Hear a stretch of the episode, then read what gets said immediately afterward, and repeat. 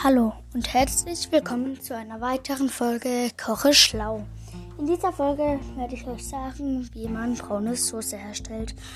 Mm, also fangen wir an.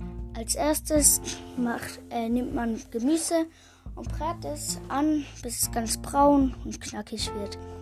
Als zweites mh, mm, macht man etwas Tomatenmark unten drunter.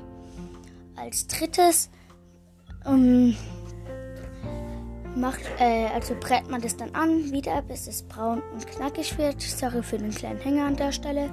Und da kommen wir auch schon zum letzten Platz, nämlich Platz 4. Ähm, man macht dies dann in Mixer und das ist mixen, bis es eine braune Soße wird.